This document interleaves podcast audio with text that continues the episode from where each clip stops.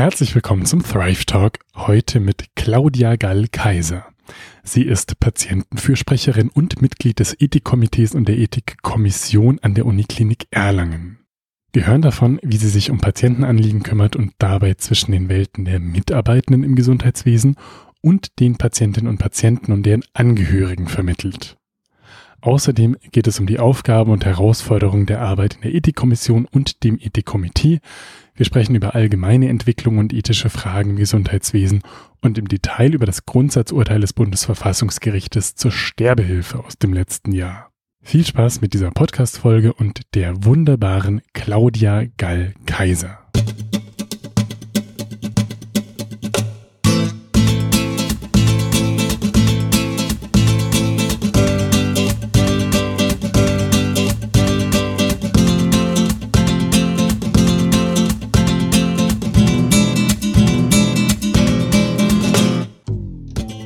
Liebe Claudia, herzlich willkommen im Podcast.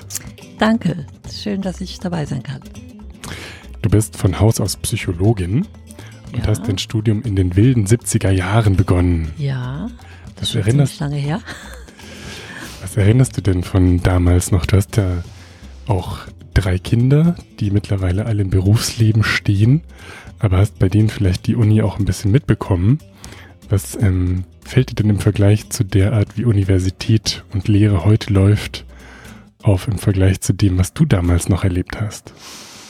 Ich glaube, das kann man nicht so richtig vergleichen, weil als ich 1977 angefangen habe, Psychologie zu studieren, hatte ich das Glück und das Privileg, in Darmstadt an der Technischen Universität zu studieren, die damals diesen Diplom, damals noch Diplomstudiengang, erst neu eingerichtet hat für Psychologen. Das heißt, wir waren nicht größer als eine Schulklasse. Wir waren so 33 Leute äh, und sind praktisch vom ersten, ersten Semester nach oben gewandert, hatten einerseits natürlich weniger Möglichkeiten auszuwählen aus irgendwelchen Wahlfächern oder so. Das war natürlich beschränkt. Der Vorteil war aber, dass man ein sehr enges Verhältnis hatte zu seinen Professoren, zu den wissenschaftlichen Mitarbeitern dass man wirklich ähm, ja sich ganz persönlich einbringen konnte, aber auch musste. Ähm, viele Möglichkeiten hatte, auch Hiwi-Jobs zu haben und war also wirklich da sehr wie soll ich sagen, sehr, also das war nicht so wie heute, wenn ich mir Unis anschaue oder Studiengänge, wo hunderte von Leuten sind. Ähm, das, das war da nicht so. Also ich hatte wirklich das Gefühl, hm, wurde natürlich auch so ein bisschen ausprobiert, was, was, was wollen die Studenten. Es gab auch jetzt, was die Vertiefungsrichtung anbelangt hat, nicht so wirklich viel Auswahl, was mir aber entgegenkam, weil ich gerne Organisations- und Arbeitspsychologie machen wollte.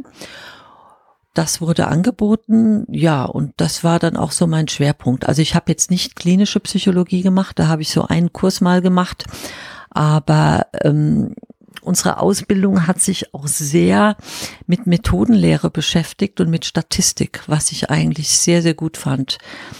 Ähm, was können wir erkennen? Wie führen wir Studien durch?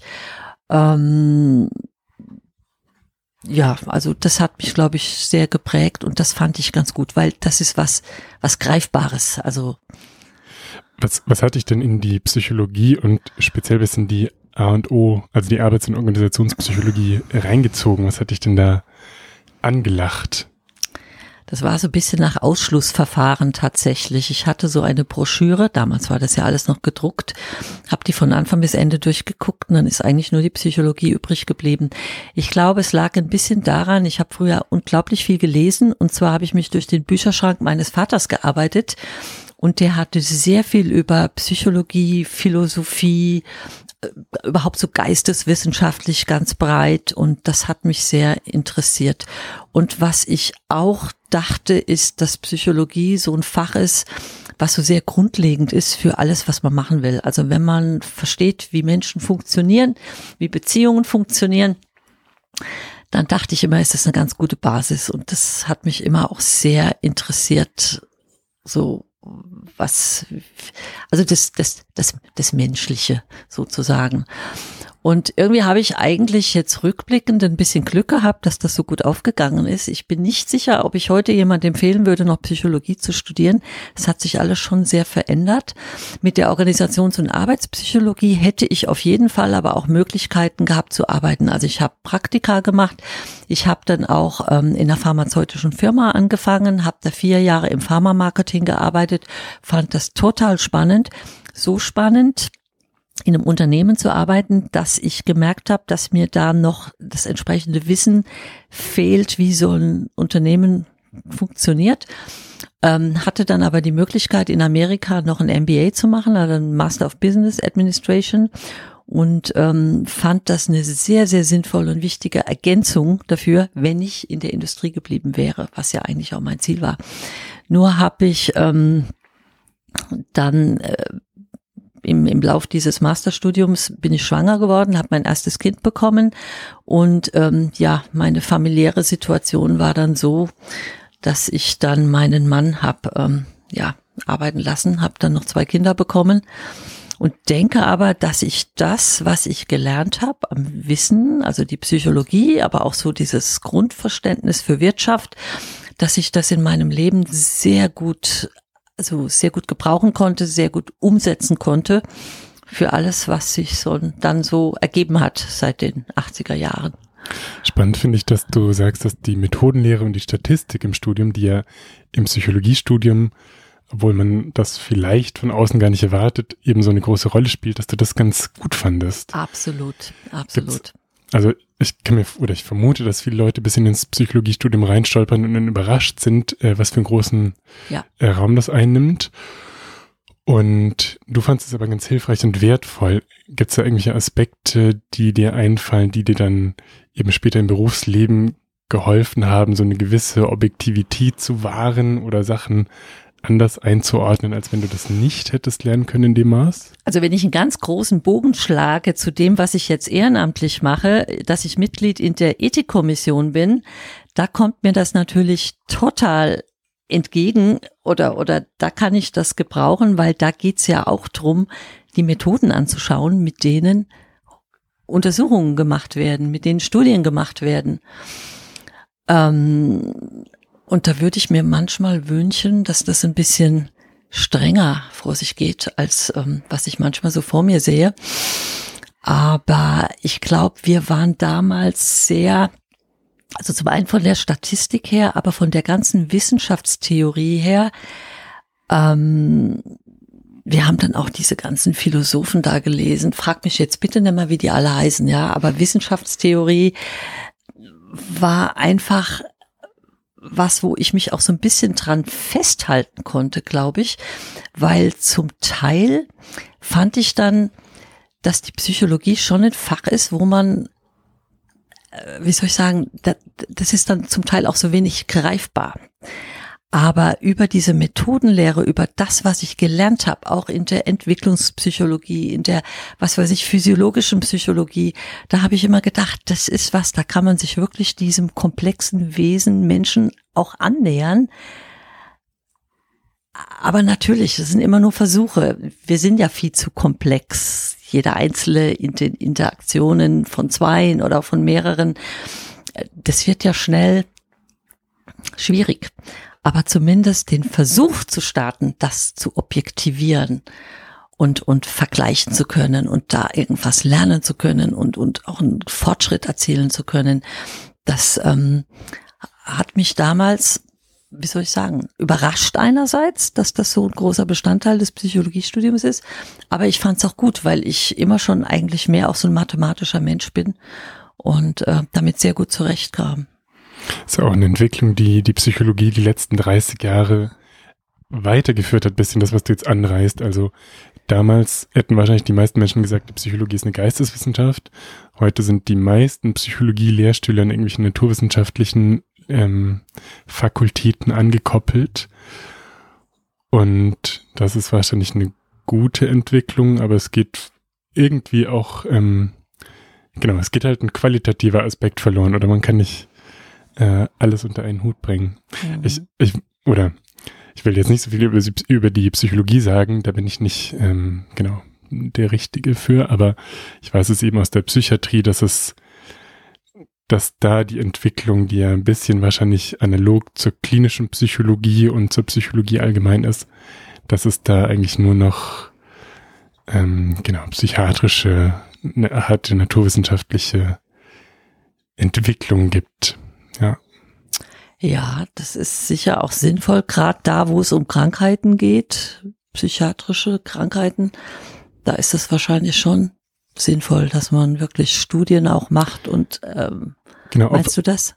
Ob, also genau, in der Psychiatrie zum Beispiel ist es auf jeden Fall sinnvoll, um irgendwie ja eine Standardisierbarkeit und so reinzukriegen. Und gleichzeitig habe ich das Gefühl, dann verlieren wir oft eben den Blick auf das Große und Ganze und verzetteln uns dann, indem wir uns an irgendwelchen kleinen Kanälchen äh, festkrallen. Und wenn man dann guckt, wie die Psychiatrie als, als Fach funktioniert, es ist ja Wahnsinn, dass eben die Pharmakotherapie so eine große Rolle spielt und niemand sich Gedanken darüber macht, wie schläfst du eigentlich als Patient, wie isst du eigentlich, wie bewegst du dich denn? Also das sind immer so Randaspekte. Ja, natürlich schläft er schlecht, weil der hat ja auch eine Depression oder ja, wir machen ja auch Gartentherapie, da bewegen sich die Leute auch, aber es ist eben keine, keine Säule von einer Diagnostik oder einer Therapie.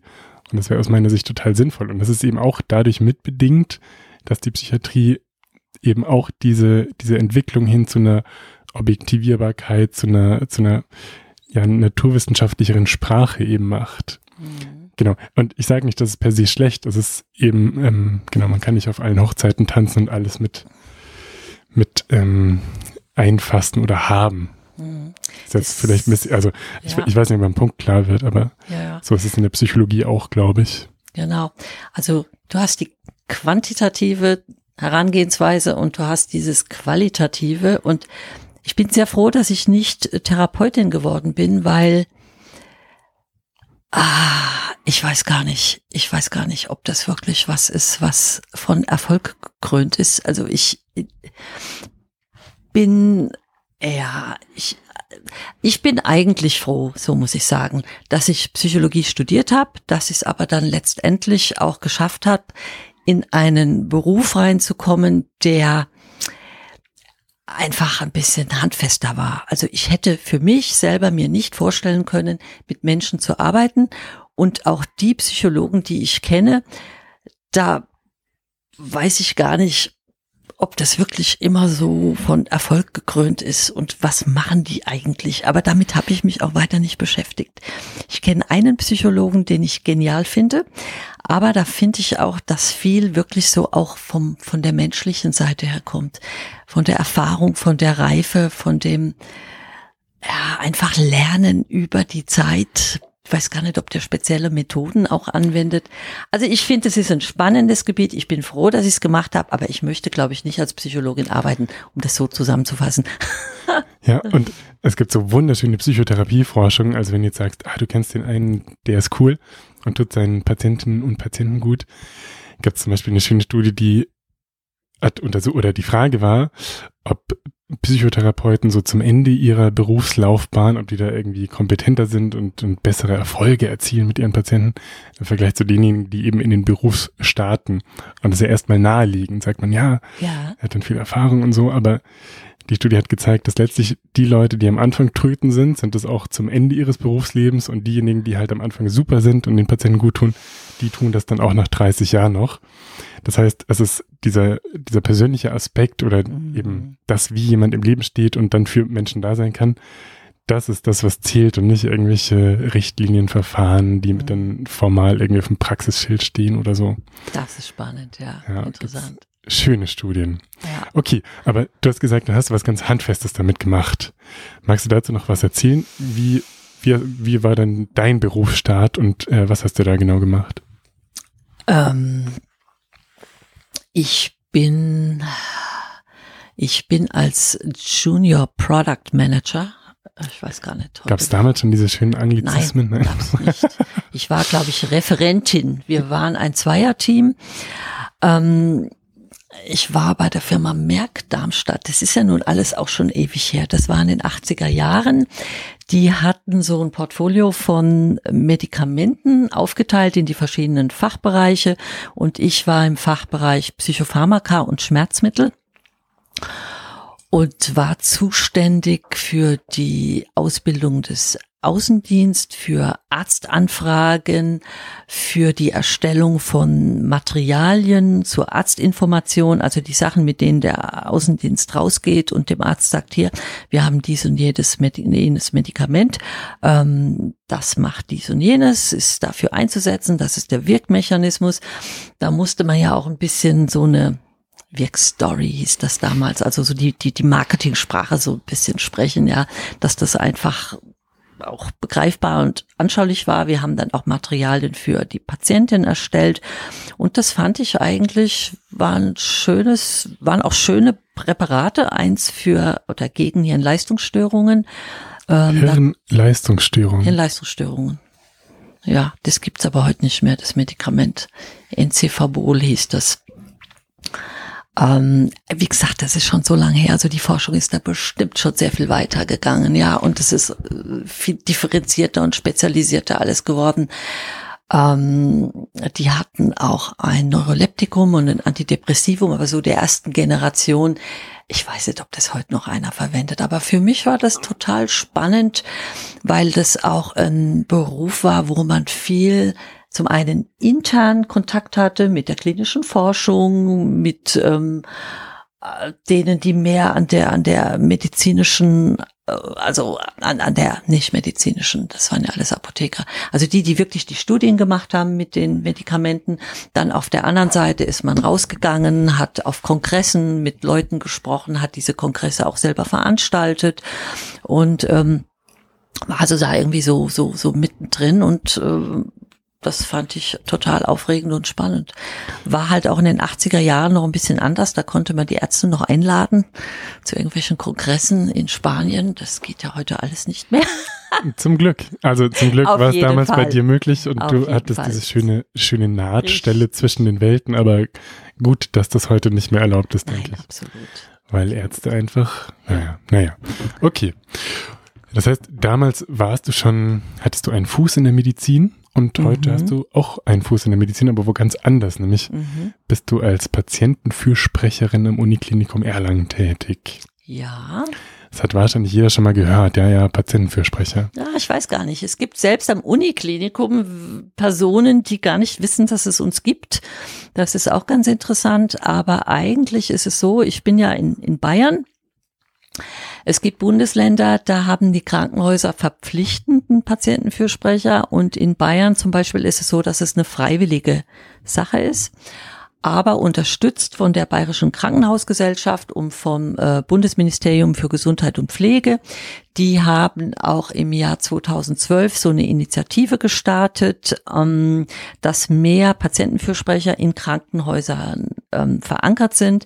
Das ist insofern spannend, als dass ich 2012 angefangen habe als Kollegin einer Patientenfürsprecherin, die das gerade ein Jahr gemacht hat.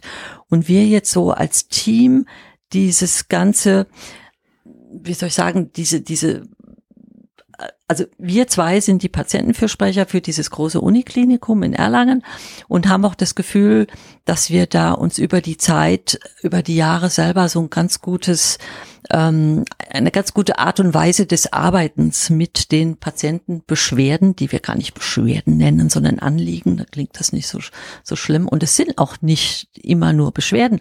Da kommen ganz verschiedene Dinge rein, von einfachen Anfragen bis wirklich zu massiven Beschwerden. Ähm, ich glaube, ich müsste jetzt auch mal erzählen, wie wir, wie wir arbeiten. Aber ähm,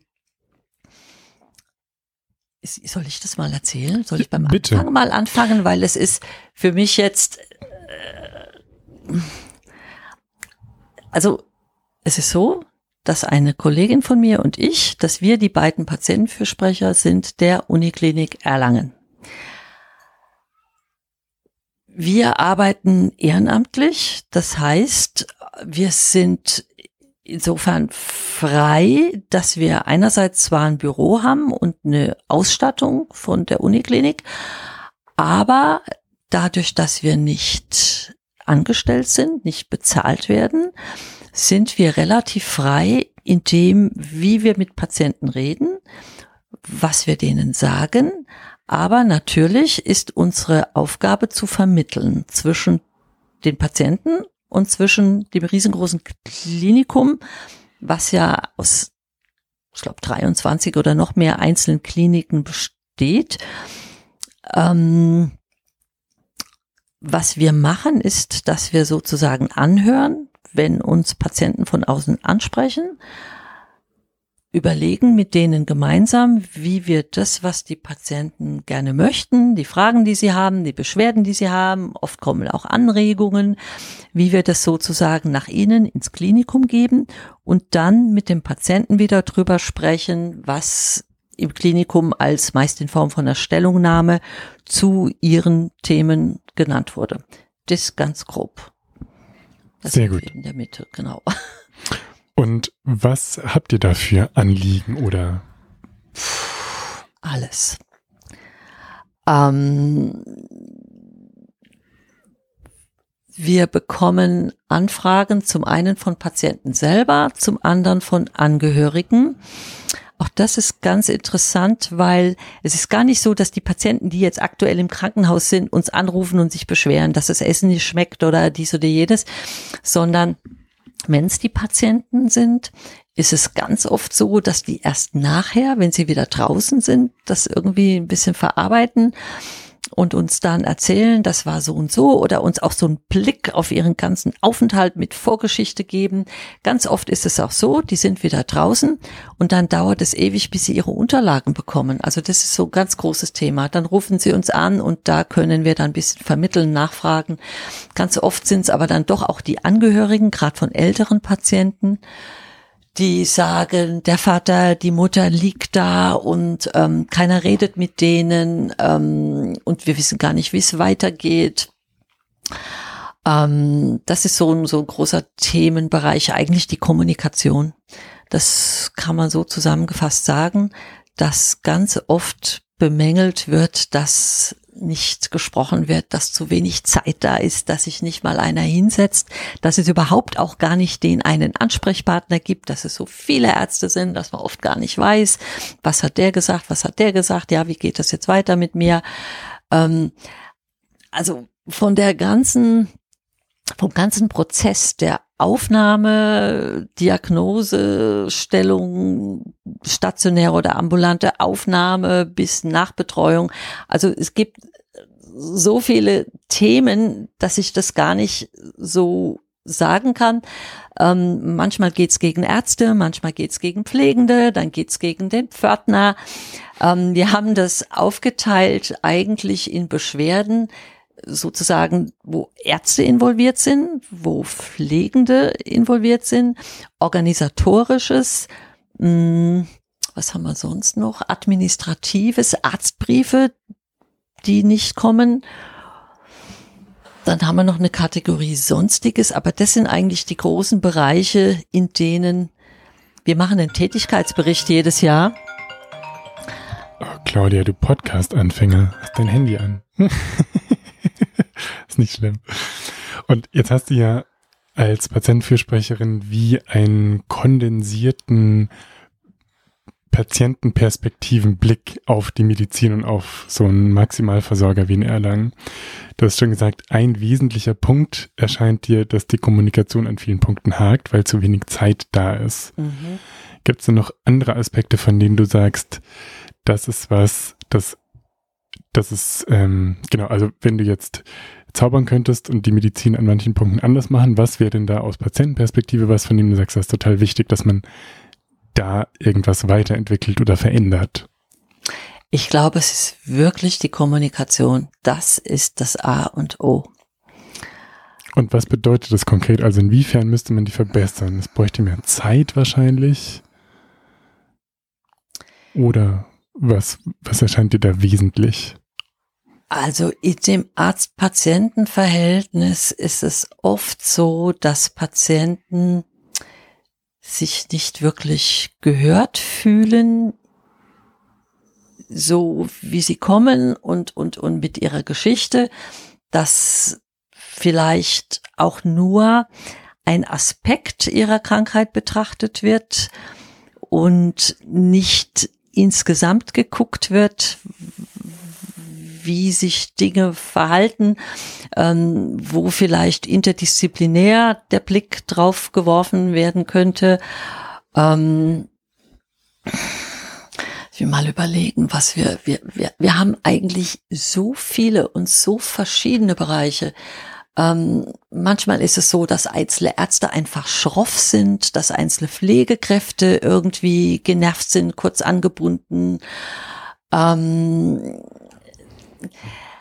ich glaube, dass ganz viele Patienten sowas einfach auch schlucken, aber dass manche wirklich sagen, also das war jetzt zu arg und ich will nicht, dass das das ist mir jetzt so gegangen und die nächsten Patienten, die reinkommen, das müsste doch irgendwie besser sein oder vernünftiger organisiert werden.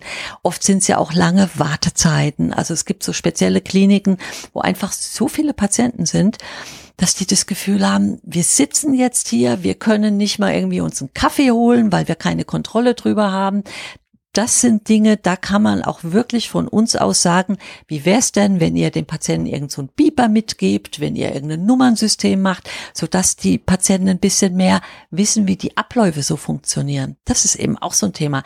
Die kommen da rein in so ein komplexes organisatorisches Unternehmen wie eine Klinik und wissen gar nicht, wie es läuft. Und keiner erklärt denen auch mal richtig, okay, jetzt machen wir dies und jenes, dann müssen wir warten, dann geht's so und so weiter, ja.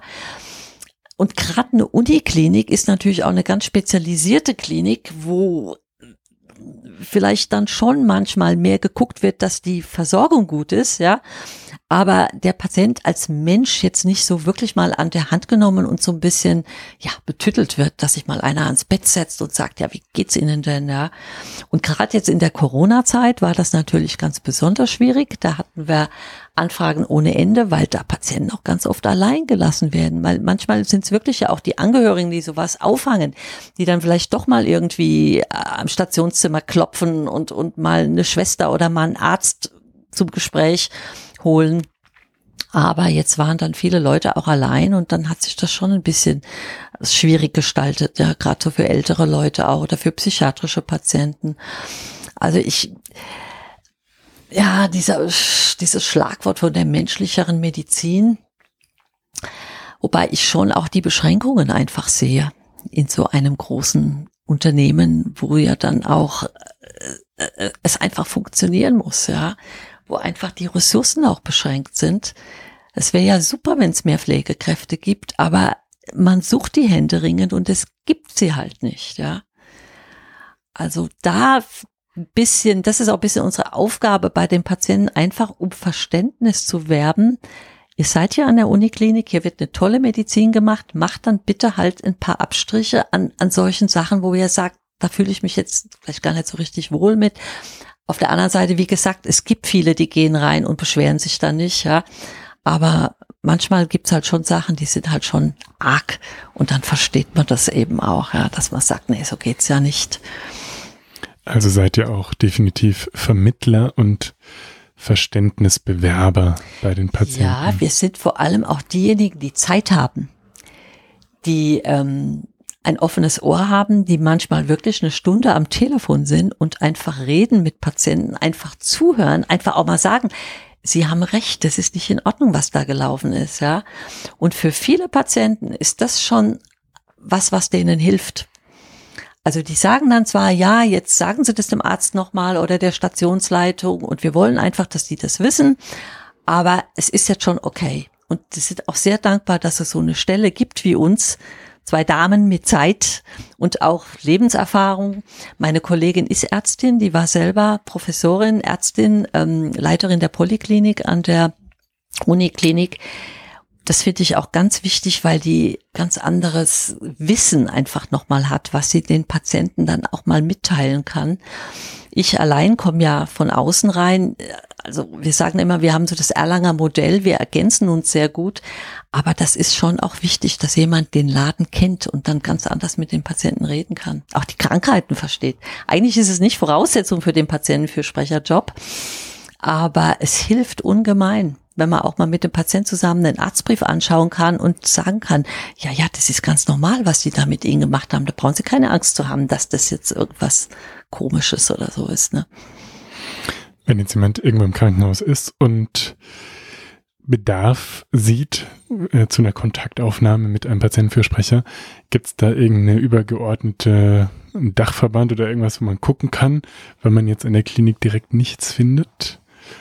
Also ich, ich kann mir vorstellen, es gibt ja, also es gibt ja perspektivisch so verschiedene, ja, institutionalisierte Angebote. Also wenn jetzt ein Krankenhaus keinen Patientenfürsprecher hat, dann gibt es vielleicht einen Seelsorger oder Besuchsdienst. Besuchsdienst oder oder oder.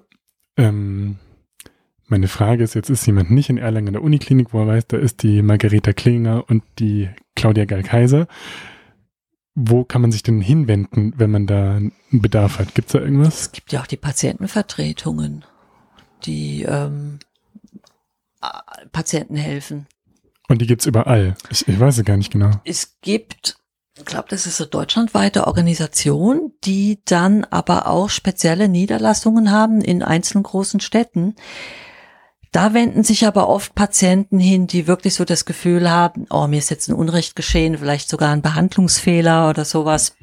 Also die ähm, vertreten wirklich die Interessen von Patienten in einem Maße, wo wir ein bisschen also wir vermitteln, aber die vertreten die Patienten stärker sozusagen, also die Rechte der Patienten.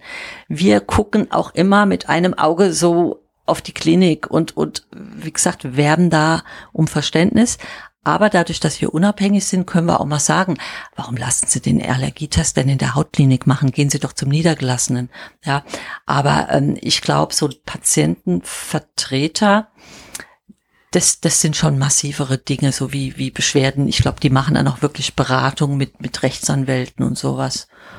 Okay, also muss man sich letztlich ähm, einfach individuell an der Klinik umsehen und gucken, was es da gibt. Naja, wenn es einen Patientenfürsprecher gibt, ist das schon ein Vorteil, weil der natürlich dann tatsächlich auch einfach ein bisschen weiß, wie es da so läuft, der einfach einen guten Kontakt hat, der einfach auch mal irgendwo anruft, gerade bei diesem Thema mit den Unterlagen, die nicht beikommen da rufen wir dann einfach an und das ist halt schon ein Problem. Es liegen oft ganz große Stapel von Arztbriefen in irgendeinem Stadium, wenn es einfach vielleicht auch noch nicht unterschrieben ist oder nicht zur Post gebracht. Und da kann man dann schon sagen, hier der Patient wartet drauf. Das sind ja manchmal auch Sachen, da hängt es ja mit der Krankenkasse oder mit irgendwelchen arbeitgeberrelevanten Themen zusammen. Die brauchen das dann wirklich. Und dann wird es halt mal aus dem Stapel gesucht und direkt weitergegeben. Es überrascht mich was, dass es an der Uniklinik äh, zumindest punktuell ein Thema zu sein scheint. Oh, absolut. Ich war ja in zwei äh, kleineren Krankenhäusern und wenn man da die Briefe nicht rausgehauen hat, huh, dann gab's aber Mecker. Mhm. nee, also. Okay. Okay.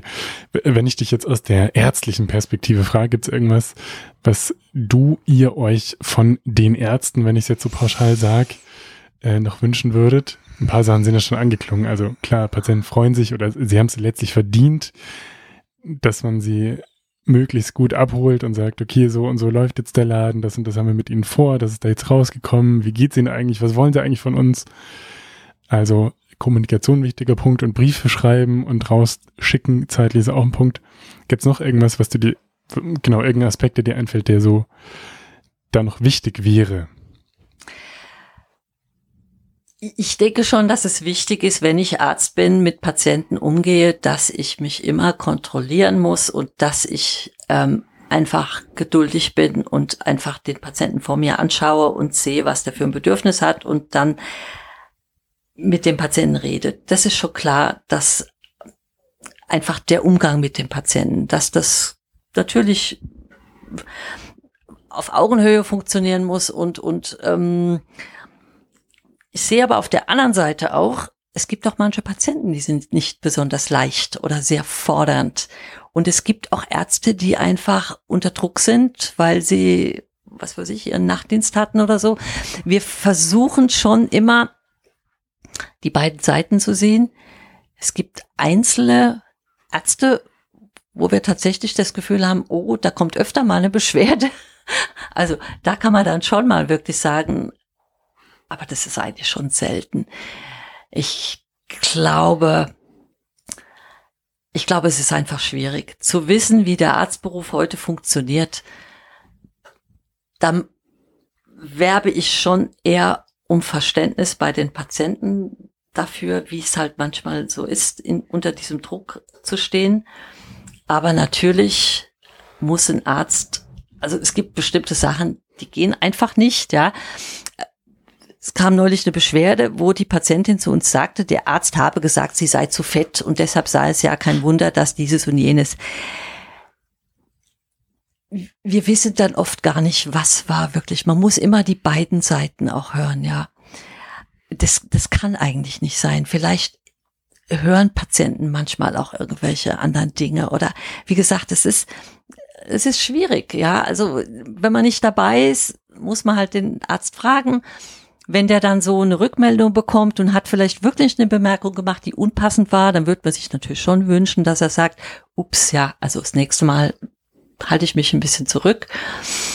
Ähm, aber ich denke, was man sich eher wünscht würde, das ist jetzt nicht auf der Ebene von einem einzelnen Arzt, sondern dass das ganze System mal ein bisschen irgendwie anders sein müsste. Aber wo will man da anfangen, ja? Hm. Ich muss auch sagen, dass ich die allermeisten Kollegen tatsächlich als sehr empathisch und wohlwollend erlebe. Also wenn man so sagt, ja, das Gesundheitssystem ist so schnell und Ärzte haben so viel zu tun und tralala. Das stimmt natürlich. Also das ist eine Wahrheit. Und äh, ich bin dann häufig ganz äh, positiv tatsächlich überrascht. Und ich, wie gesagt, ich war jetzt in zwei Krankenhäusern die jeweils irgendwie 500 Betten haben, also so kleine kommunale Häuser, kleinere.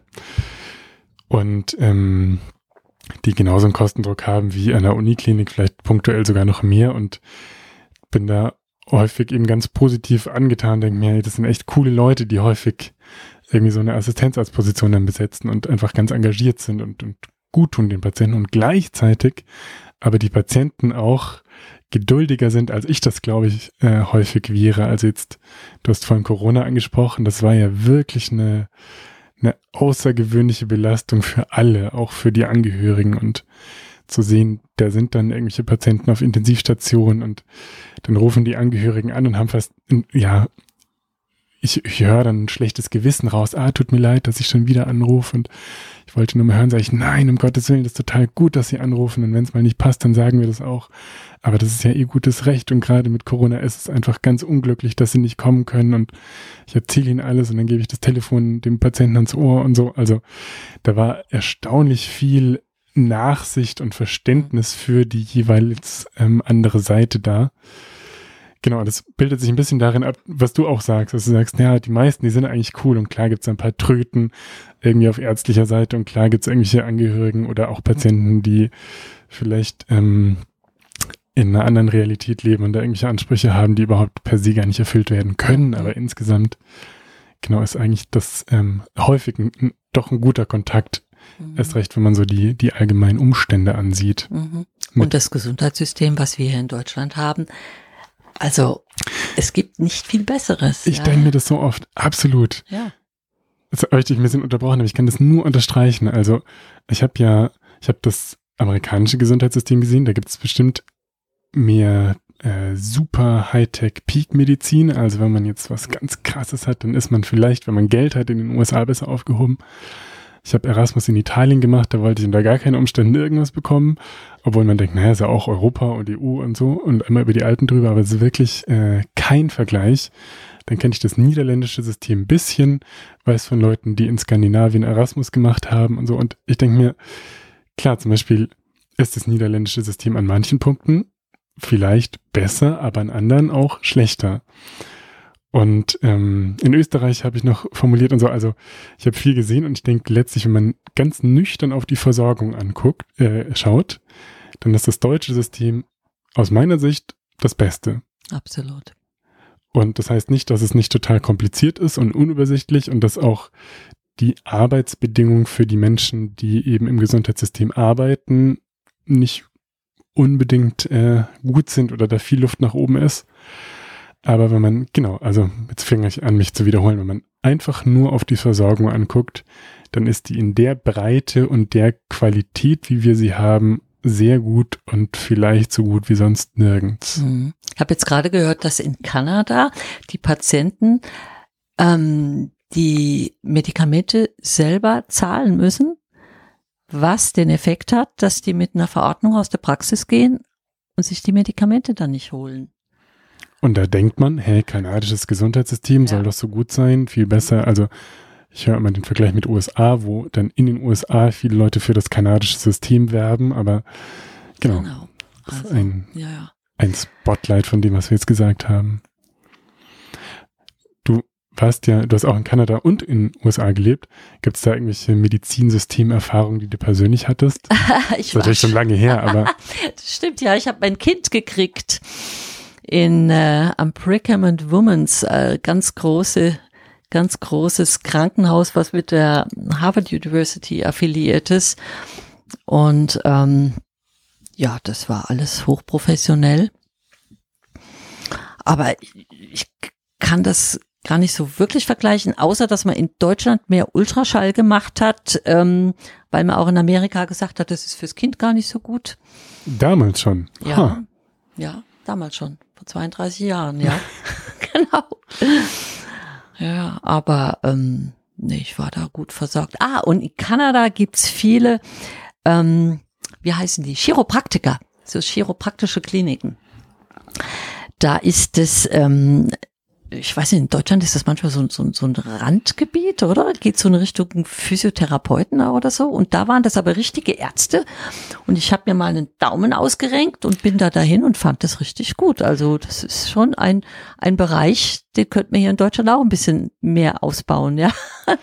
Ja, ich, ich, ich weiß nicht, ob es richtige Ärzte sind. Die laufen auf jeden Fall alle mit einem Doktortitel rum und Mhm. tun so. Ich, we- ich weiß nicht, wie dein äh, Studium genau aussieht.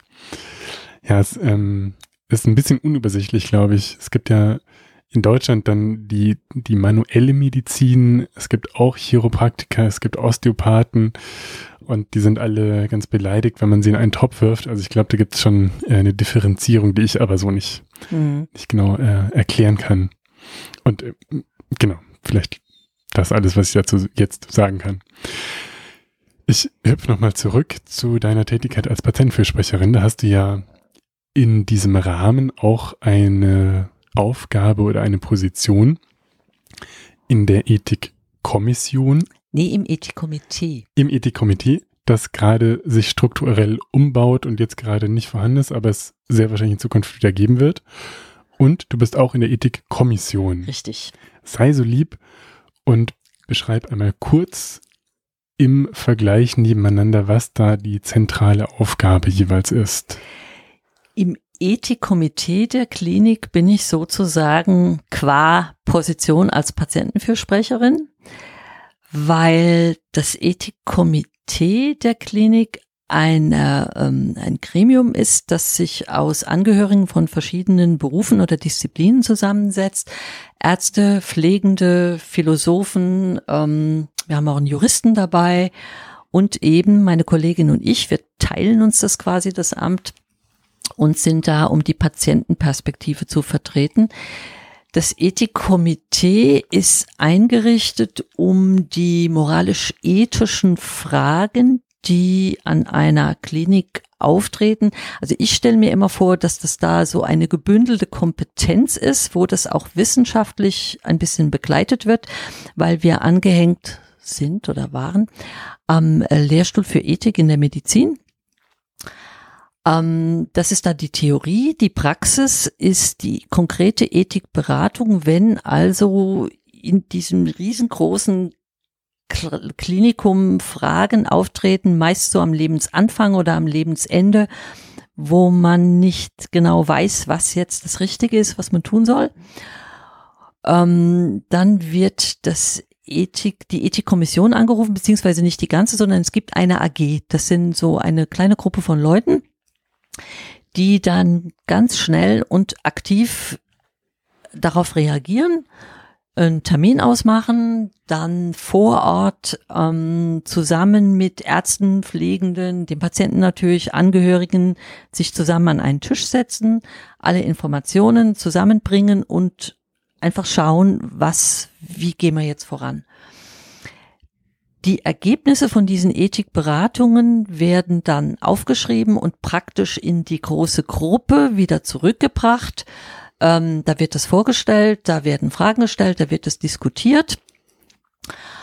Ähm, eine Aufgabe dieses Ethikkomitees ist auch, wenn zum Beispiel wiederkehrende Probleme da wären. Also, was weiß ich, jetzt gerade aktuell mit Suizid, assistierten Suizid, wie geht man damit um? Dann würde wiederum eine Arbeitsgruppe, nicht das die Ethikkomitee als Ganzes, sich zusammenfinden und Leitlinien schreiben, die dann ins ganze Klinikum zurückgegeben werden. Ähm, es gehört zu der Aufgabe vom Klinikethikkomitee überhaupt auch Schulung, Ausbildung, äh, Ethiktage anzubieten oder auch ganz konkret so Ethikvisiten, Ethikcafé. Also praktisch da, wo es gebraucht wird, einfach bedarfsorientiert hinzugehen und, und sozusagen ja, Weiterbildung, es ist ja ganz viel an Wissen schon vorhanden, aber das einfach ein bisschen vielleicht zu einer bestimmten Fragestellung mal zu bündeln und, und sowas mal zu besprechen und die Möglichkeit zu geben, wenn auch einzelne Fragen haben oder unsicher sind, das einfach mal in der größeren Gruppe zu, zu, zu diskutieren und zu besprechen. Super. Ich freue mich sehr drauf, wenn du gleich inhaltlich noch äh, mehr erzählst.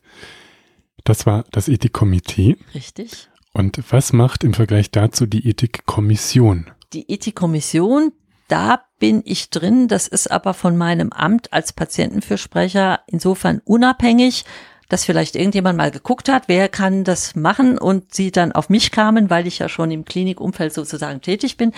Also da wurde ich aber quasi unabhängig ähm, von meiner tatsächlichen Tätigkeit da gefragt, ob ich interessiert bin, als Laien in der Ethikkommission mitzuarbeiten. Die Ethikkommission ist ein großes Gremium.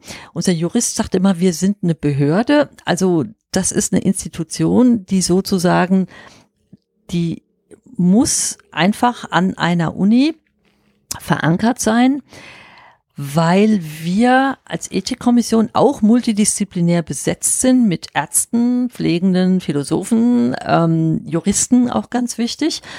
Und wir die ganzen Forschungsvorhaben, die ganzen Studien, die aus den verschiedensten Bereichen kommen, nicht nur der Medizin, wir ähm, sichten die und geben unser Votum ab, ob die so in Ordnung sind. Das erfordert eine große Menge an Vorarbeit, zum einen von denjenigen, die die Studien durchführen. Die müssen also Anträge ausfüllen. Das ist also alles ziemlich genau vorgeschrieben, was einzureichen ist.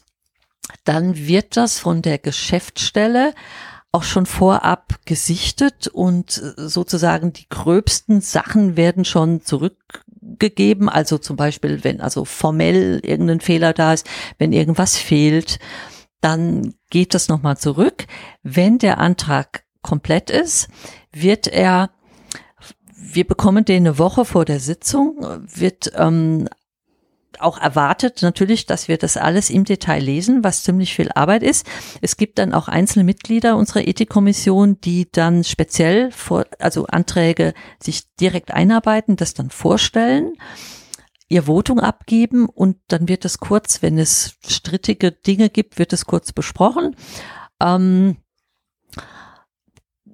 es wird dann diskutiert, ist das in Ordnung, können wir das so machen, wo sehen wir Probleme, wo sagen wir, okay, der Antrag wird, äh, dem wird so stattgegeben, wo gibt's noch mal Rückfragen, wo müssen die noch nacharbeiten, uns noch irgendwelche Fragen beantworten, vielleicht die Information für die Patienten noch mal anpassen, das ist ganz oft der Fall, so dass dann, wenn das passiert ist, wir als Ethikkommission unser Votum geben können und sagen, ja, das ist okay, so könnt ihr das machen.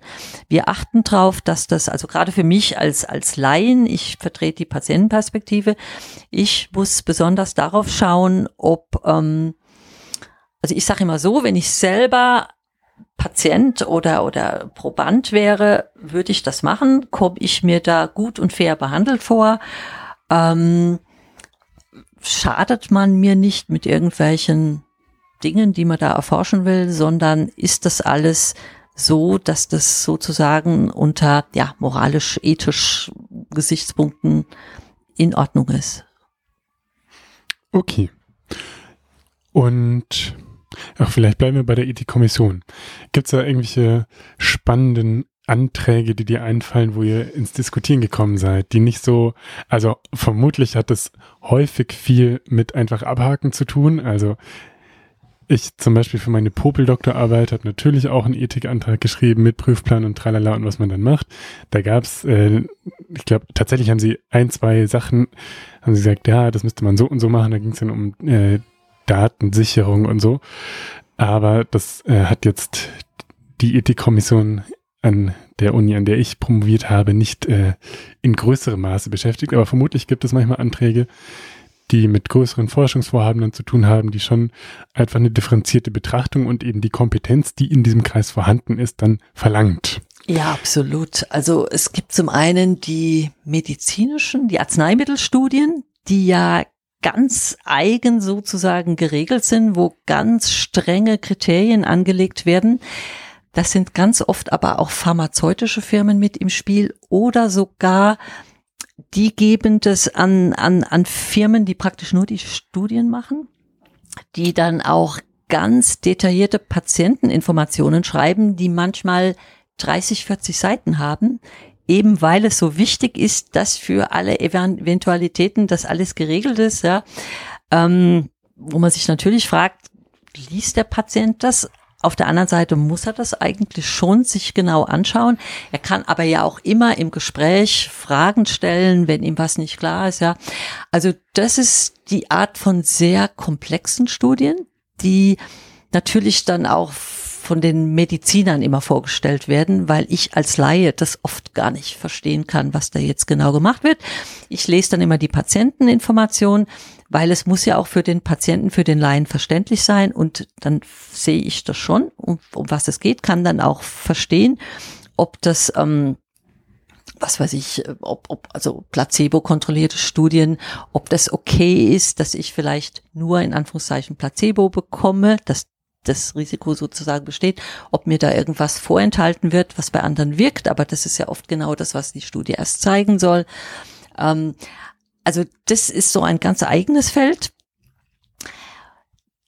Ähm, und dann gibt's aber auch ganz viel so sozialwissenschaftliche, psychologische Studien.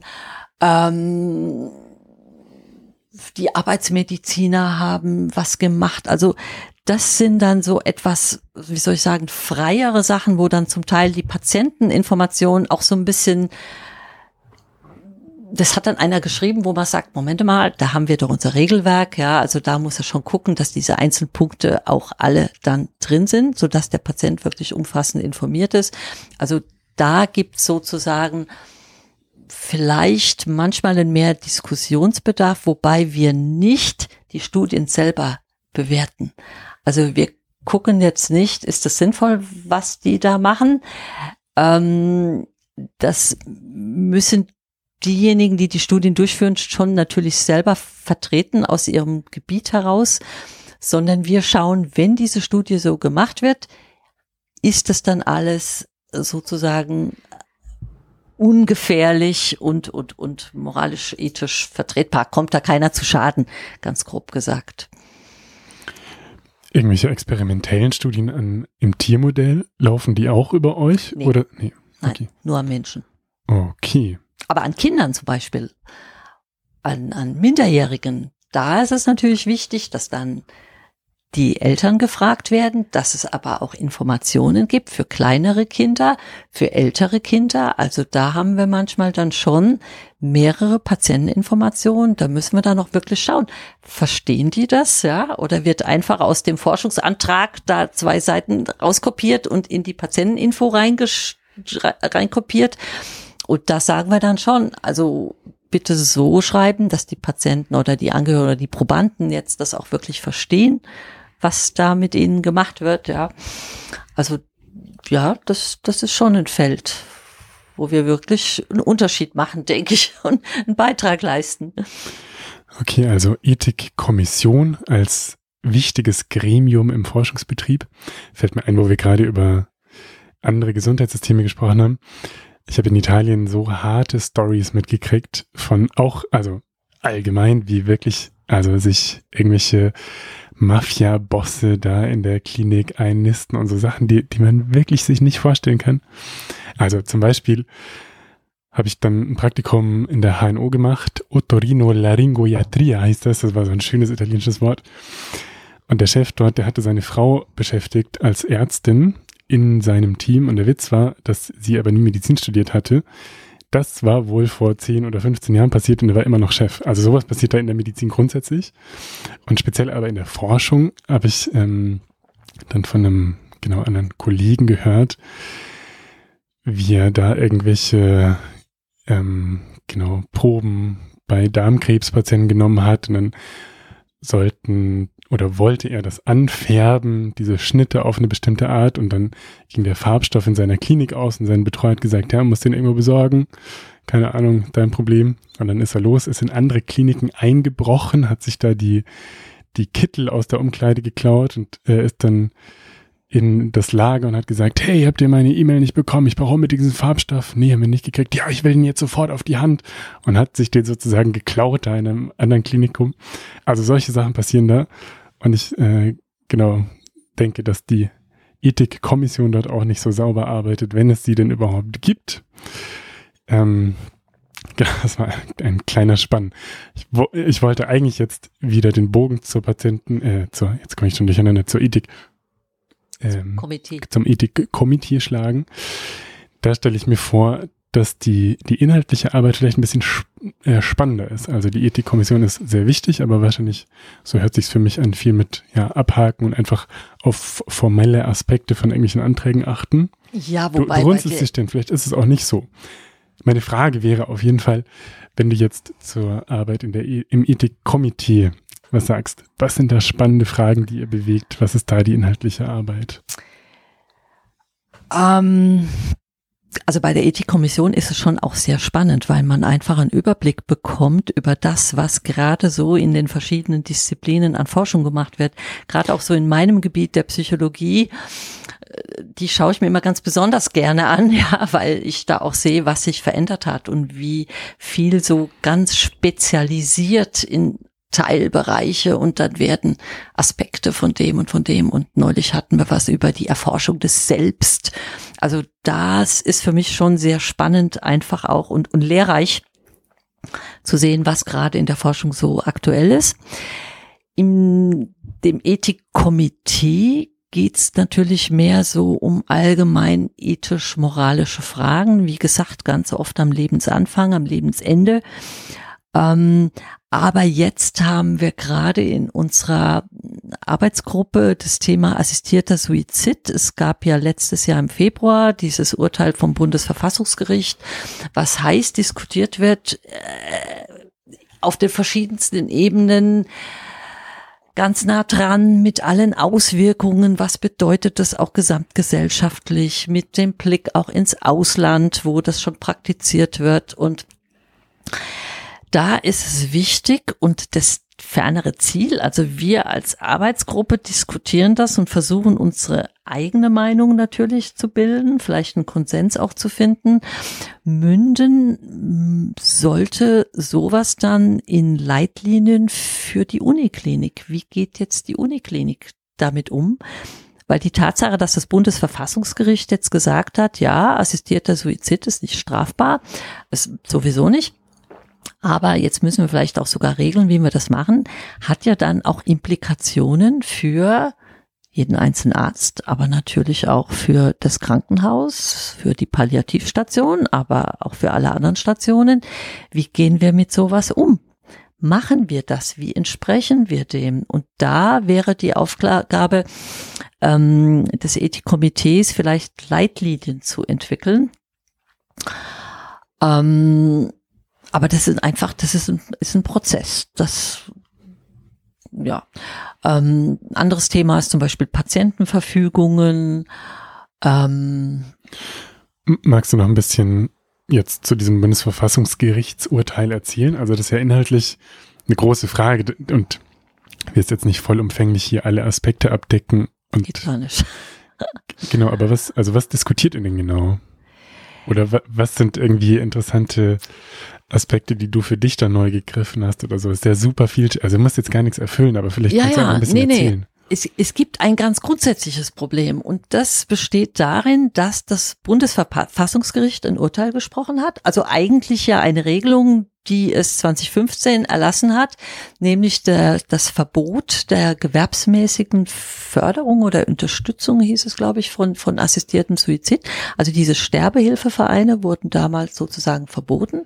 Das wurde jetzt zurückgenommen, aber nicht nur das, sondern es wurde sozusagen jetzt verankert oder aus dem Grundgesetz hergeleitet, dass jeder das Recht hat, sich umzubringen, auch unabhängig ähm, also man hat sich jeglicher moralisierender Bewertung eines solchen Wunsches oder Entschlusses zu enthalten, ähm, weil es aus der Autonomie und der Würde des Menschen sozusagen abgeleitet wird, dass jeder sich umbringen kann, wenn er es denn möchte oder für notwendig erachtet. Ähm, und da tun sich verschiedene Fragen auf. Also was uns eigentlich so ein bisschen gewundert hat in der aktuellen Diskussion, dass dieser Spruch des Bundesverfassungsgerichts sozusagen als gegeben vorausgesetzt wird und man sagt, okay, und jetzt setzen wir das um und jetzt machen wir Regeln dafür. Wenn man anfängt, sich diese Gesetzesvorlagen anzuschauen und dann sich auch mal vorstellt, wie sowas ganz konkret aussieht, diese Prozesse, ja, die da die, die in der klinischen Medizin dann passieren, oder was meinst du? Also wenn es so ist, dass assistierter Suizid erlaubt ist und legalisiert wird als Möglichkeit, dann muss das ja irgendwie geregelt werden. Und diese Gesetze, die es jetzt noch nicht gibt, die jetzt gerade in der Diskussion sind, sind ja ganz unterschiedlich vom Ansatz her. Ähm, und das Problem, das Unbehagen, das wir in unserer Arbeitsgruppe so ein bisschen haben, ist, dass in dem Moment, wo man sozusagen Prozesse, Wege aufzeigt, ja, vielleicht sogar eine Kommission bildet, wenn es nach dem einen oder anderen Gesetzentwurf geht, gibt es dann so ganz konkret einen Gesetzentwurf, hat den Vorschlag gemacht, es möge dann eine Kommission geben, wo jemand, der aus dem Leben, Leben scheiden möge, sich sozusagen, der muss davor sprechen, dann wird das besprochen und diskutiert und dann gibt es vielleicht ein Votum, lassen wir den jetzt sterben oder nicht. Das hängt ja dann auch immer dran, dass er das Medikament bekommt, dieses Pentobarbitural, so dass er dann eben sozusagen einfach einschläft, ja. Ähm, das, das sind alles so Themen, die damit zusammenhängen, ja. Das muss alles geregelt werden. Und wenn das geregelt wird, dann ist so die Angst, dass es in gewisser Weise normalisiert wird, dass es dann einen gewissen gesellschaftlichen Erwartungs Druck ist jetzt vielleicht schon ein bisschen zu viel gesagt, aber dass es dann einfach eine etablierte Möglichkeit gibt, auf die man verweisen kann. Und heute gibt es die eben noch nicht. Und die Frage ist, will man das wirklich so gesamtgesellschaftlich, dass man so einen, eine Möglichkeit, die es heute gibt, Menschen können aus dem Leben scheiden und natürlich straflos, aber will man das, was heute sozusagen möglich ist, also unser Bild ist so, die Tür ist sozusagen nicht zu, man kann sie aufmachen, aber will man sozusagen einen Pfad oder sogar einen Highway dahin ermöglichen, so dass es vielleicht einfach leichter ist, mehr erwartet wird. Ähm, also was passiert dann, wenn man dieses, dieses Thema also unser Philosophieprofessor hat so einen schönen Begriff genannt von, von existenzieller Dramatik, ja. Also ich meine, man scheidet ja das ist ja keine Entscheidung, die Endgültigkeit einer solchen Entscheidung aus dem Leben zu gehen. Das muss man sich eigentlich immer wieder klar machen. Und auch die Konsequenzen, die das hat, nicht nur für den Einzelnen, der ist dann nicht mehr da, aber für das Umfeld und für das Leid und die Trauer, die es heute auch schon bedeutet, wenn einer vielleicht freiwillig aus dem Leben geht. Also wir haben immer so das Gefühl, das, das muss man viel mehr bedenken und vielmehr auch drüber nachdenken, ob das denn wirklich so ist, dass mit Autonomie des Menschen gemeint ist, okay, mein Leben ist mein Besitz Und wenn ich jetzt sage, das will ich nicht mehr haben und dann gebe ich das einfach weg. Oder gibt es auch sowas wie Verantwortung für mich selber, für mein Leben, so dass ich nicht leichtfertig damit umgehe? Ähm, wenn das so ist, einfach so ein bisschen vorsichtigeres Denken. Also das sind so diese ganzen, auch teilweise gar nicht so greifbaren, auch Gefühle sozusagen, die damit so hochkommen, ja. Und was so interessant ist, dass dieses Urteil eigentlich so positiv aufgenommen wird. Und für viele ist es so eine Befreiung. Und ja, endlich. Und endlich wird drüber gesprochen. Ja, das ist auf jeden Fall wichtig, dass dieses Tabuthema, ähm, dass Suizid kein Tabuthema mehr ist. Aber die Frage ist zum Beispiel auch, wenn man sich einer moralisierenden Bewertung enthalten soll, was heißt es dann für die Suizidprävention? Was kann ich dann überhaupt noch sagen und fragen, ohne jetzt quasi jemand reinzureden? Ja. Und ja, da gibt es so viele Stellen und so viele Vereine auch in der Gesellschaft, die sich damit beschäftigen und die müssen alle gehört werden und also es ist so, so kompliziert. Und es ist auch aufgeladen, stelle ich mir vor. Also ich weiß gar nicht, ob in dem Moment, wo ihr alleine darüber nachdenkt, irgendwie schon ins Kreuzfeuer geratet. Du, du meintest ja, das wurde insgesamt sehr positiv auf, äh, aufgenommen und stelle ich mir vor, wenn ihr denkt, ja, so einfach ist es vielleicht doch nicht, dann sind da irgendwelche Patientenvertreter, Verbände, die sagen, hä, ihr seid ja total bekloppt, jetzt nimmt doch mal das, das Urteil so, wie es ist und dann ihr seid kommen rückständig, ihr seid konservativ, ihr seid, ja. Dann kommen irgendwelche Historiker und sagen, nein, vor dem Hintergrund der deutschen Geschichte, ja. ein großes genau. ganz schlimm, also die dann genau in die andere Richtung argumentieren und, und das ja alles legitime und, und ähm, total nachvollziehbare Perspektiven sind, die irgendwie dazwischen rumschwimmt und genau versucht, irgendwie einen Beitrag dazu zu leisten. Ja. Die grundsätzliche Frage, die ich habe, ist auch, warum wird das eigentlich so positiv aufgenommen? Und da hat einer, unser Jurist hat mal geschrieben in einem Artikel, den er veröffentlicht hat, dass heute eigentlich die Angst weniger die ist vor dem Tod oder vor dem Sterben, sondern vor einem langen Leiden. Weil heute die Medizin ja auch so viel möglich macht, dass der Tod nicht dann eintritt, wann er normalerweise eintreten würde, sondern dass ich dann ins Krankenhaus komme, dass ich dann diese berühmten Schläuche und Maschinen, an denen ich hänge, die mein Leben verlängern, aber es ist eigentlich kein, kein gutes Leben vielleicht mehr, ja. Absolut, das ist ein Riesenthema und aus meiner Sicht eine absolut begründete Sorge. Also wie ja. viele Menschen landen auf Intensivstationen und haben dann genau diese Klischeebilder, die du angesprochen hast, der Schläuche und tralala, weil sie irgendwie in der Maschine drin hängen.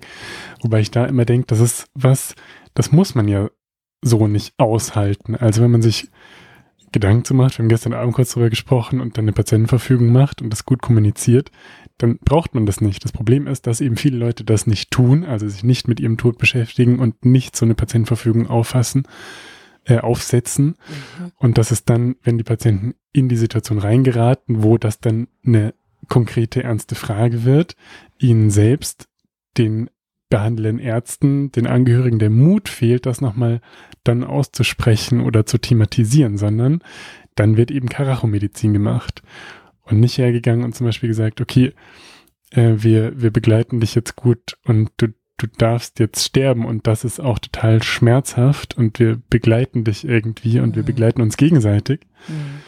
Ähm, oder dann, wenn jemand eben eine, eine, eine, chronische Erkrankung hat, also nicht in einem akuten Ereignis drin ist, dass man sagt, okay, man, man kann ja auch einen banalen Infekt, an dem man früher auch verstorben wäre, wo der Tod dann schicksalhaft war vor 100 Jahren und jemand an einer Lungenentzündung einfach gestorben ist, das kann man heute auch noch machen oder wählen diesen Weg und sagen, man gibt dann kein Antibiotikum, sondern man macht eine symptomatische Therapie und dann darf der Opa mit 90 Jahren an dieser Lungenentzündung versterben, auch wenn er das nicht muss. Genau, also ach, auch sehr vielschichtiges Thema. Hast genau. du eine genau. Patientenverfügung? Aha, nein, natürlich nicht. Oh, nein, das Claudia. ist gar nicht peinlich. Das haben wir auch schon besprochen, tatsächlich auf ähm, im, im Rahmen von unserem von unserer Ethikkomitee oder von unseren AG-Sitzungen haben wir das Thema auch immer wieder mal. Das ist nämlich ein ganz spannendes Thema. Inwieweit kann ich heute als noch einigermaßen gesunder, fitter Mensch wirklich vorausverfügen, was vielleicht in 15, 15 oder 20 Jahren ist? Wenn ich irgendwann dement bin, dann gibt's ja zwei Möglichkeiten. Also auch ein, ein super Thema, wo wir immer mal wieder in unserer Arbeitsgruppe drüber sprechen wollen. Ähm, ich kann ja vorausverfügen, jetzt bin ich ja noch geistig fit und klar, soweit, äh, und kann sagen, okay, wenn ich dement bin, wenn ich in einem Zustand bin, wo ich dann selbst meine Angehörigen nicht mehr kenne und so, also dement halt, ja, so richtig, wenn es geistig zu Ende geht. Das will ich nicht. Wenn ich dann eine Lungenentzündung habe, dann möchte ich bitte, dass man nichts mehr macht, ja, also da möchte ich dann sterben. So, da gibt's ja ach, auch so einen ganz berühmten Fall von jemand, ein Schriftsteller, der dann dement wurde. Die Frau und der Sohn haben dann gesagt, ja, aber der hat doch noch Lebenswillen und der ist doch gut drauf. Nein, und wenn der jetzt irgendwas hätte, dann wird er natürlich medizinisch versorgt, ja. Ich glaube, die sind mit dem sogar durch Talkshows gezogen und ähm, also es ist so ein bisschen die Frage, und das entzündet sich, oder, oder, oder das, das, das Stichwort ist dafür, die Juristen sagen, es gibt den natürlichen Willen und den vernünftigen Willen. Also wenn heute mein vernünftiger Wille ist, wenn ich mal dement bin, dann bitte nichts mehr machen, dann, dann, will ich so gar nicht mehr leben, jetzt grob gesagt, ja. Ähm, wenn ich dann aber in diesem Zustand bin und mir geht's vielleicht ganz gut. Ich werde gut betreut. Ich bin einfach noch glücklich und zufrieden mit dem, was ich da habe.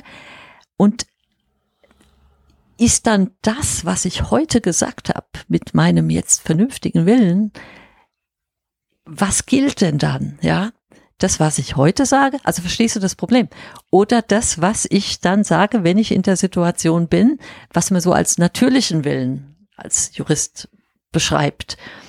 Und ähm, unser Philosoph hatte ein totales Problem mit. Und ich finde, das müsste man auch mal von der Psychologie her angehen und gar nicht nur von der juristischen Sprache her oder meinetwegen auch noch nicht mal von der philosophischen Sprache, sondern man müsste ja wirklich mal überlegen. Ich meine, sowas ist ja auch ein Kontinuum von Vernunft bis immer weniger.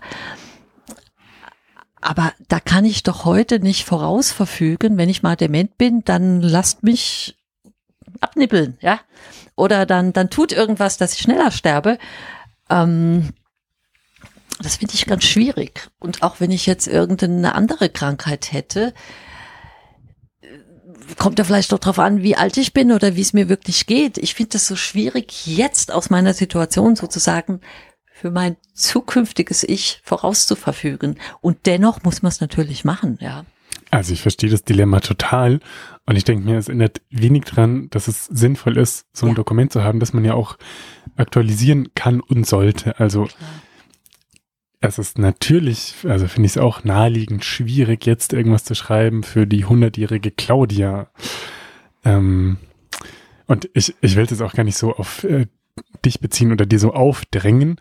Ich denke grundsätzlich, wenn man, also die, die wichtigste Frage ist ja, was ist der mutmaßliche Wille, wenn man ihn nicht mehr eruieren kann, den tatsächlichen Willen. Und dann ist das, was du gerade gesagt hast, für mich eher eine theoretische äh, Diskussion, die total wichtig wahrscheinlich ist und die ihr zum Beispiel im Ethikkomitee auch gut leisten könnt und sollt, bitte, ja, aber die für den einzelnen Patienten wenig daran ändert, dass es sinnvoll ist, dieses Dokument zu haben und das sehr hilfreich ist und äh, genau bedingungslos gut aus meiner Sicht. Klar. Also ähm, ja, vielleicht lassen wir es dabei. Ja. Genau. Vorsorgevollmacht. Die ist noch wichtiger aus meiner Sicht. Die habe ich. Super. Na, sehr gut. Ich höre auf zu meckern. Ein Träumchen. Gibt's noch irgendwas, das dir zur Ethik-Komitee-Arbeit einfällt? Irgendein interessanter, spannender Fall oder irgendwas, ähm, das dir berichtenswert erscheint? Irgendwas, was dir besonders Spaß macht oder was dir auf den Keks geht oder was? Ähm, Nee, vielleicht nur das. Das Ethikkomitee wurde gegründet 2002. Und ich kann das nicht aus eigener Erfahrung sagen, weil ich wirklich ja kaum einen Fuß ins Krankenhaus setze. Aber das ist schon eine Entwicklung natürlich gewesen, die aus Amerika rüberkam, so in den 80er Jahren, dass man einfach angefangen hat, sich Gedanken zu machen, das einfach gesehen hat, dass das, dass es ein, ein Gebiet ist, wo man einfach heute die Ärzte auch schulen muss. Und das wird ja heute, glaube ich, im Medizinstudium auch gemacht. Das ist einfach ein Bereich, der sozusagen mehr und mehr von so einer spezialisierten Institution wie so einem Ethikkomitee ähm, jetzt einfach auch mehr und mehr auf den Stationen praktiziert wird. Ja.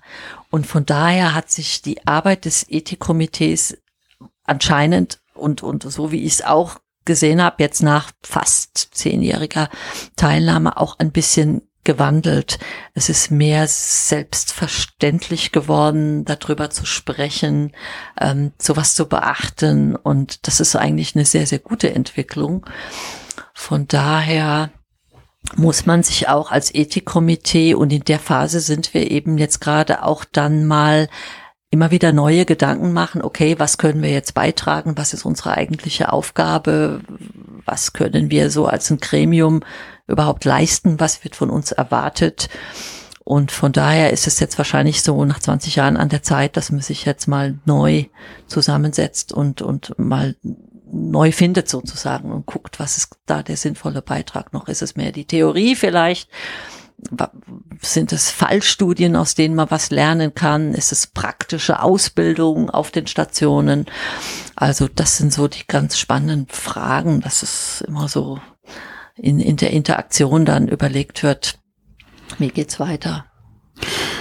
Ja, und das äh, stimmt, dass diese, ja, dieser Reflexionsraum über die Ethik im weitesten Sinn sich äh, in der Ausbildung einnistet, dankenswerterweise. Also ich weiß gar nicht, ob die alte letzte Approbationsordnung, ob die das nicht beinhaltete, aber ich weiß, die aktuelle, die verlangt also irgendein Ethikmodul und wir hatten so eine Ethikwoche. Ich war im Modellstudiengang. Da weiß ich nicht, ob es anders ist als in einem äh, regulären Studiengang in Deutschland.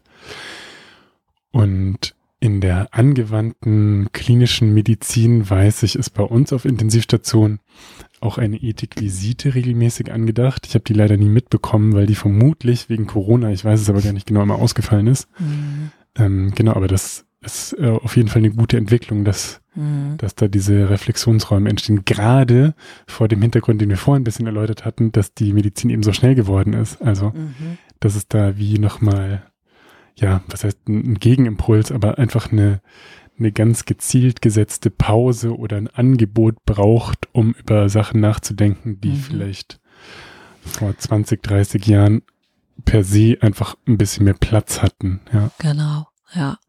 Es hängt ja auch immer damit zusammen, dass die Zahl der Ressourcen sozusagen beschränkt ist. Und so fing das ja auch damals an in diesem, was in Amerika war das, da gab es diese ähm, Herz-Lungen-Maschinen, glaube ich, wo geguckt werden musste, wer darf da rein, also sozusagen, wer darf leben und wer muss sterben, ja. Ähm, oder auch, auch heute mit Covid, mit diesen Fragen der Triage, als das so eng war und, und, und, und die, die, die, die Betten und die Beatmungsgeräte so knapp waren, ja. Das ist auch so ganz oft eine Frage, wer bekommt die Ressource und wer nicht und warum, ja. Also, und in dem Maße, wie Menschen auch älter werden, stellt sich die Frage ja eben auch. Man weiß ja auch, dass gerade die Älteren relativ teuer sind. Relativ teuer ist ein Euphemismus. Teuer? ich, ich, ich will es jetzt auch nicht bewerten mit dem, was ja. ich sage, aber das kann man ja objektiv und nicht dann sagen.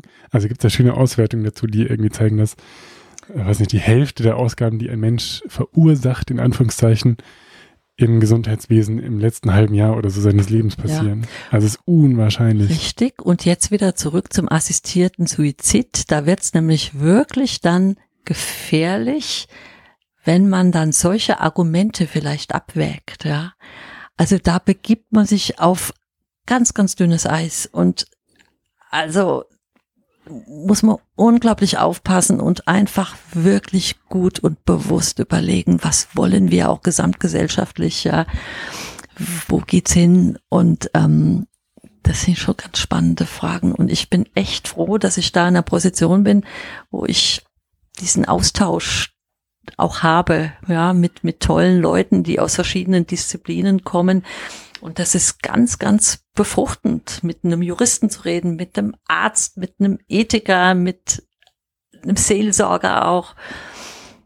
Also man wird da nicht so leicht zu Ende kommen, aber das ist einfach eine sehr spannende und anregende Diskussion. Dafür bin ich eigentlich recht dankbar, dass ich an einem solchen Platz mittlerweile mich finde.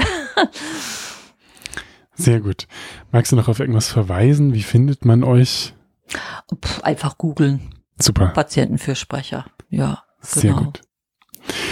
Dann wäre meine Abschlussfrage, Claudia, was ist Gesundheit für dich? Und was hilft dir dabei, gesund zu sein?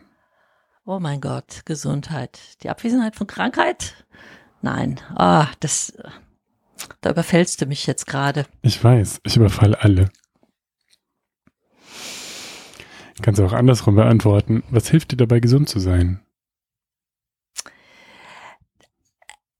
Ganz spannende Anekdote. Ich sprach neulich mit meiner Kollegin, die ja Medizinerin durch und durch ist, und wir sprachen über ein, ich habe gerade so ein komisches Schmerzthema, was mich quält. Und ähm, dann sprach ich drüber, wie ich das angehen möchte. Und da sagt sie zu mir, du kommst immer so von der psychologischen Seite. Lass doch auch mal die Medizin. Nimm doch mal eine Tablette, ja. Und das finde ich so lustig, dass es wirklich so ist, dass man seine Gesundheit slash seine Krankheit angehen kann von einer, ja, medizinisch, körperlich, physiologischen Ebene und von einer menschlich, psychologischen, geistigen, das kannst du jetzt ganz weit fassen, Ebene. Und ähm, das muss irgendwie zusammenkommen. Und da muss man, glaube ich, auch immer gucken, was kann mir die eine Seite bringen, was kann mir die andere Seite bringen. Ich glaube, wenn man älter wird, muss man einfach auch ein bisschen Abstriche machen an dem, was man vielleicht früher so als, ah, ich bin fit und gesund und munter empfunden hat, sondern es gibt die eine oder andere Sache, mit der muss ich einfach leben. Das sage ich einfach, das habe ich, aber es stört mich nicht weiter. Das ist, glaube ich, was, was man einfach lernen muss, zurechtzukommen. Und das geht auch nicht von heute auf morgen. Also da gibt es ja auch verschiedene Angebote, die man sich suchen kann.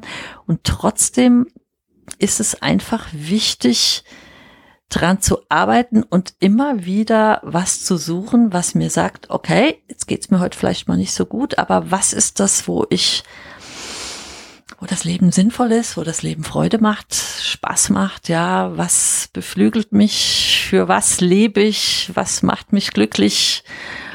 Und da muss man auch jeden Tag wieder, glaube ich, ich zumindest muss da jeden Tag auch wieder an mir arbeiten.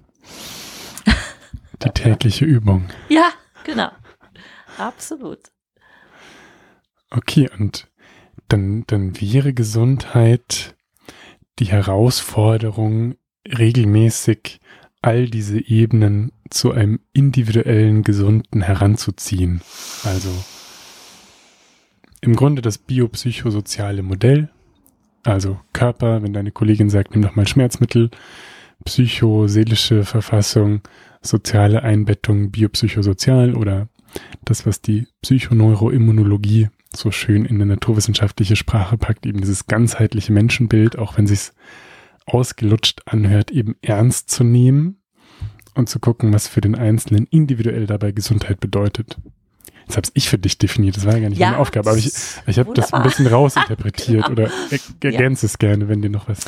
Nee, nee, das ist, das ist schon richtig. Und ähm, auch gerade das Reflektieren darüber, auch wenn ich jetzt nicht jeden Tag auf allen diesen Ebenen für mich sorgen kann, ja, ähm, aber einfach auch drüber nachzudenken, ähm, wie ist das alles so, was brauche ich? Ähm,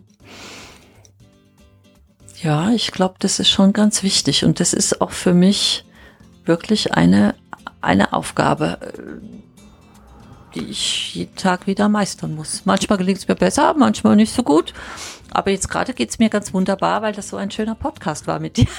Sehr gut und für den danke ich dir sehr herzlich. danke dir. Vielen Dank, Claudia. Mach's ganz gut. Ja, danke, du auch. Tschüss.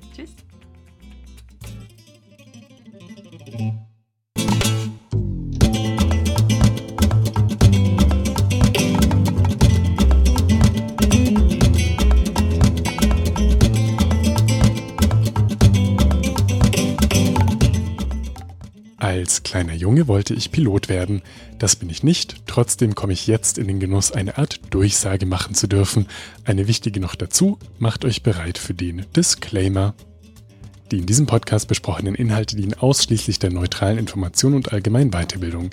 Sie stellen keine Empfehlung oder Bewerbung der beschriebenen oder erwähnten diagnostischen Methoden, Behandlung, Arzneimittel oder allgemeinen Lebensstilmodifikationen dar.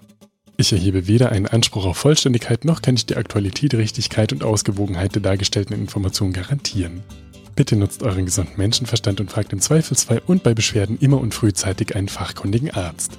Dieser Podcast kann eine solche fachliche Beratung nicht ersetzen und ich keine Haftung für Unannehmlichkeiten oder Schäden, die sich aus der Anwendung der hier dargestellten Informationen ergeben, übernehmen.